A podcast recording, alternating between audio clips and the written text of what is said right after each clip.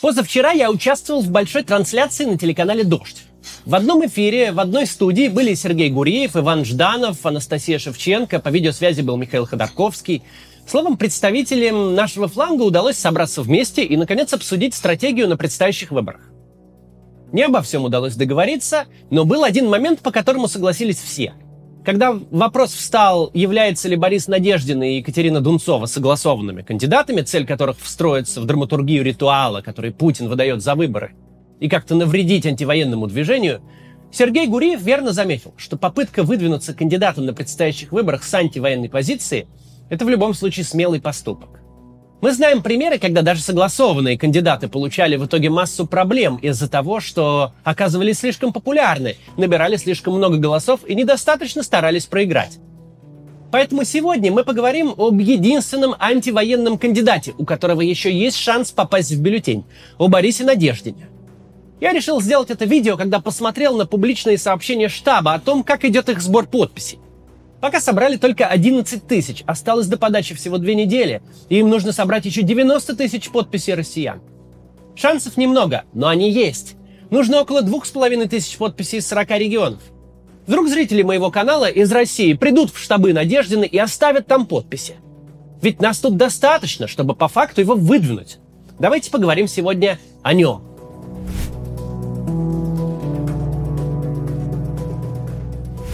Может показаться странным, но демократа и либерала Бориса Надеждина, возможно, гораздо лучше знают зрители телевизионных политических шоу, чем моя аудитория. Для нас СПС и «Правое дело» — это что-то далекое и легендарное, времен Гайдара и Ирины Хакамады.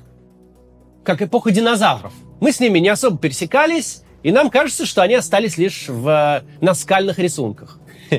Но для телезрителей Борис Надеждин – знакомое лицо участника программ Андрея Норкина и Владимира Соловьева – Дело в том, что Надеждина часто приглашали в эфир федеральных каналов, отводя ему роль представителя пятой колонны, которого можно затравить толпой, извратить все его слова и выставить на посмешище.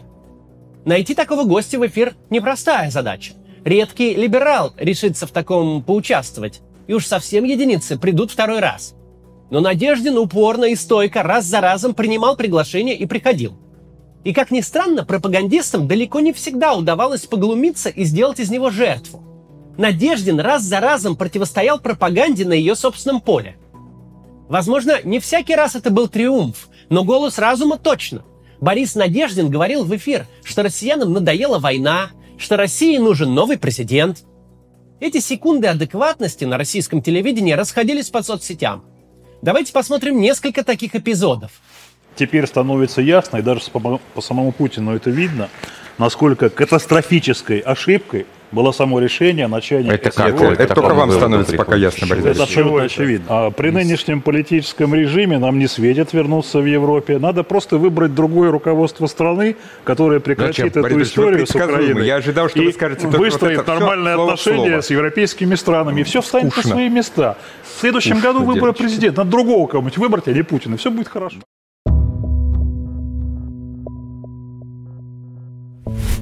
Борис Надеждин родился в 1963 году в Ташкенте и первые годы жил там с бабушкой и дедушкой. В то время как его родители учились в Москве, отец в физтехе, а мама в консерватории. В 6 лет родители забрали его из Узбекистана, и с тех пор Борис Надеждин живет в Подмосковье, в городе Долгопрудном. Он учился в физико-математической школе при МГУ. В 10 классе он занял второе место на Всесоюзной математической олимпиаде – Поступил в МФТИ на факультет проблем физики и энергетики, который с отличием окончил в 1985 году. В 1989 защитил кандидатскую диссертацию и занялся научной деятельностью. Как раз в это время в СССР вышел новый закон о кооперативах, который легализовал предпринимательскую деятельность.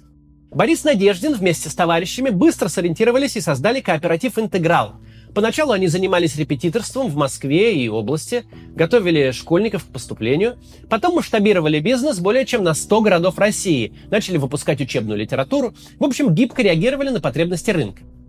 Так они создали успешное предприятие, приносящее хороший доход. В 90-м году еще при Советском Союзе, когда мне было 6 лет, Борис Надеждин выиграл свои первые выборы в Горсовет Долгопрудного. Ему было 27 лет – он мало что знал о политике, а его основным соперником был опытный депутат, герой соцтруда, который избирался уже не первый раз. Но избирателям так надоела руководящая роль КПСС, что лозунг «Партия, дай порулить» буквально носился в воздухе. Молодой кандидат, который нормальным языком говорил с людьми об их проблемах, выиграл и до 1997 года был депутатом городского совета. Одновременно Надеждин учился в Московском юридическом институте и в 1993 году окончил его с красным дипломом. В 1997 году Борис Немцов, который в то время был вице-премьером в правительстве Виктора Черномырдина, предложил Надеждину должность своего советника.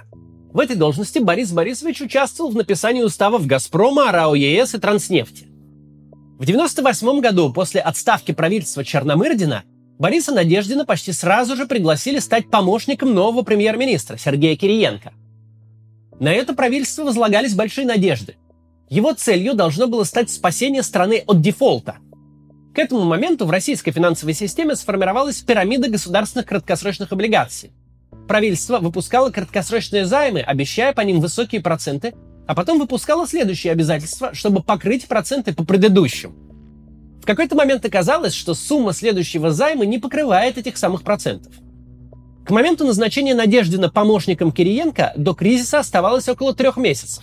И от нового правительства требовалось совершить чудо. Сделать так, чтобы появились деньги, которых нет, и пропали долги, которые есть. Правительство сделало, что могло. Бегом разработало антикризисную программу. В ее создании, кстати, принимал участие и Надеждин. Но времени на принятие мер оказалось недостаточно, а еще и цены на нефть очень низкими тогда были. Чудо не случилось. Платить правительство оказалось нечем, и пирамида рухнула.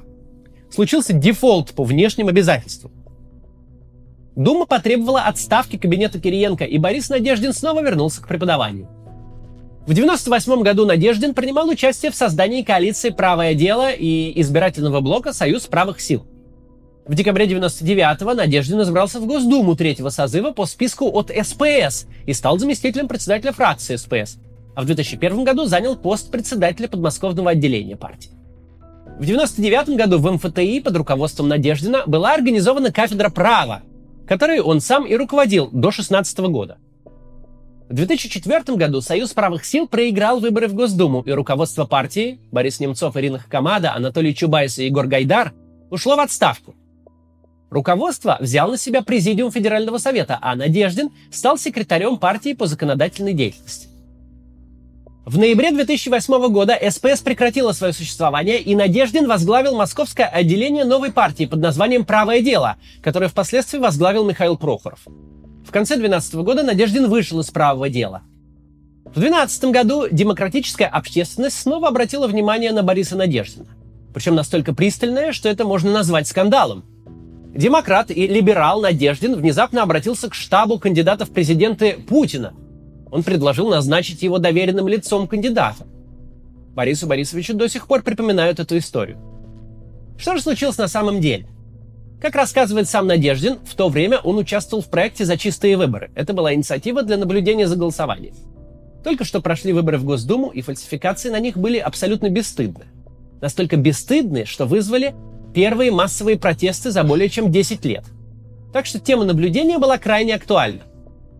Сам проект «За чистые выборы» не мог направлять наблюдателей на участки. Направление в то время могли выдавать или СМИ, или один из кандидатов.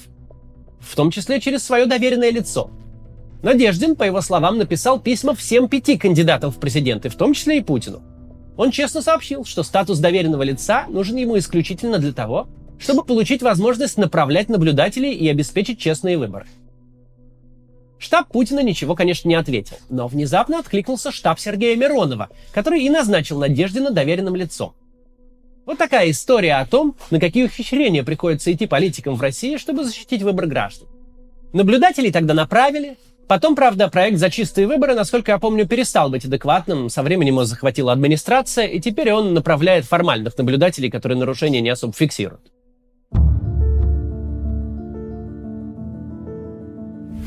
Теперь поговорим о Надеждине как о кандидате в президенты сегодня. Борис Надеждин не новый человек для российской политики. Это не какой-то аутсайдер, антиэстеблишмент, молодой необычный кандидат. В политике он давно. Но это человек наших взглядов, с которым у большинства из нас нет принципиальных разногласий. Он с самого начала осудил аннексию Крыма, он против войны и не боится об этом говорить. В случае своего избрания, это, конечно, сценарий невероятный, но не говорить о программе действий кандидата просто неприлично, Так вот, в случае избрания он обещает сразу начать переговоры, остановить войну, освободить политзаключенных. Вернуть в страну нормальную политику и начать восстанавливать разрушенные отношения России и демократических стран. Если Борис Надеждин будет зарегистрирован кандидатом в президенты, у нас в бюллетене может появиться антивоенный кандидат наших взглядов. Мы знаем, что шансы на это невелики, и что такой кандидат для Путина сейчас очень опасен. Снять кандидата с выборов несложно. Председательница ЦИК Элла Памфилова может в любой момент завести старую песню. Мол, вы человек молодой, у вас вся жизнь впереди, приходите в следующий раз. Возможно, не для всех Надеждин кандидат мечты. Кому-то хочется, чтобы в бюллетене был Навальный, Яшин, Дунцова или какой-то другой достойный человек. Моложе или старше, или женщина. Правее, левее или с, с перламутровыми пуговицами. Но их в бюллетене точно не будет, а вот у Бориса Надеждина есть шансы. Сейчас он со всеми его взглядами является выдвинутым кандидатом и ведет сбор подписей. И если его все же зарегистрируют, он будет выделяться на фоне унылых провоенных кандидатов так же, как выделялся на фоне гостей Норкина и Соловьев. Избиратели увидят, что политика не сводится к единственному национальному лидеру, что им позволено выбирать, но шанс на это появится только если Борис Надеждин сумеет выполнить требования ЦИК и собрать необходимые для регистрации 100 тысяч подписей. И тут мы переходим к главному. Уже и не вспомнить, когда нам в последний раз удавалось хоть что-то сделать, чтобы показать режиму, что мы против, чтобы хоть немного поколебать его устойчивость. Комментарии под всеми роликами у меня на канале переполнены предложениями. Давайте же что-нибудь сделаем. Кац, придумай, что можно сделать. И вот сейчас мы можем сделать очень простую, но важную вещь. Мы можем оставить подпись за кандидата в президенты России Бориса Надеждина. Если вы сейчас в России, пожалуйста, сделайте это в ближайшее время. Я никогда не призываю свою аудиторию ни к каким активностям, которые могут быть для нее опасны, и этот случай не исключение. Поставить подпись за одного из официально выдвинутых кандидатов – это безопасное действие. Борис Надеждин прошел фейс-контроль в ЦИКе, так что подписываться и агитировать за него сейчас можно, и это безопасно. Не было до сих пор ни одного прецедента, чтобы кого-то преследовали за подпись, оставленную за любого кандидата, какого бы то ни было. Если вам не нравится Надеждин, все равно поставьте за него подпись, потому что остальные кандидаты вам понравятся гораздо меньше. Даже если он не нравится вам идеологически, все равно поставьте, ведь важно, чтобы во время выборов был реальный выбор. И даже если вы голосовать будете за кого-то другого, все выиграют от того, что в бюллетене будет кандидат с такими взглядами. В описании я оставил ссылку на сайт избирательного штаба Бориса Надеждина. Там вы можете найти ваш город, прийти и поставить подпись. Вы можете прийти в любой из них, независимо от того, в каком регионе вы прописаны. Задача у штаба очень сложная. Им нужно собрать по две с половиной тысячи подписей из 40 регионов. Но меня смотрит достаточно людей, чтобы эту задачу решить. Этот ролик посмотрит достаточно людей. Если прямо каждый из вас придет сегодня или завтра оставить подпись, не зарегистрировать Надеждина будет непросто. А кроме вас, моих зрителей, никто это не сделает. Не так уж и много осталось крупных медиаресурсов, напрямую принимающих участие в политике. И кажется, никто из них пока оставлять подписи не призывал. Так что надежда на нас с вами. Приходите. До завтра. Приглашаем вас на спектакль Максима Каца. Поговорим об истории России, о том, как она развивалась и в какую точку пришла сейчас. Кроме того, вместе с вами запишем ролик для канала на завтра, а в третьей части Максим ответит на вопросы из зала. Билеты на сайте maximkatz.com. До встречи в вашем городе!